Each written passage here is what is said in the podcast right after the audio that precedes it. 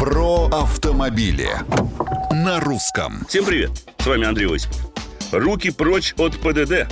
Захотелось мне воскликнуть, когда я знакомился с предложенными Минтрансом поправками в правила дорожного движения. Потому что, по моему опыту и разумению, любая поправка должна быть внятной, однозначной и не допускать разных толкований. А не наоборот, осложнять задачу для водителей и усугублять ситуацию с безопасностью.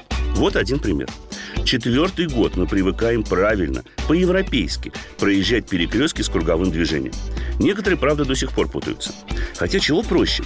Приоритету того, кто движется по кругу, если нет знаков, расставляющих иные приоритеты. Так зачем, скажите на милость, вносить очередную путаницу и отдавать преимущество тем, кто въезжает на круг с главной, а не со второстепенной дороги? А если главных несколько? В общем, какая-то бессмыслица. Поправка ради поправки, которая, как мне думается, вполне способна спровоцировать дополнительный ДТП. Кстати, в той же Европе, где по принципу главный на кругу ездит уже лет 60, перед каждым перекрестком с круговым движением обязательно есть знаки. Либо уступи дорогу, либо указывающий, у кого главное.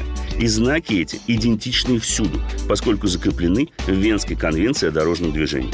Может и нам вернуться к проверенным рецептам, а не изобретать новые. Мнение, предложения и комментарии оставляйте на страничках Русского радио в социальных сетях.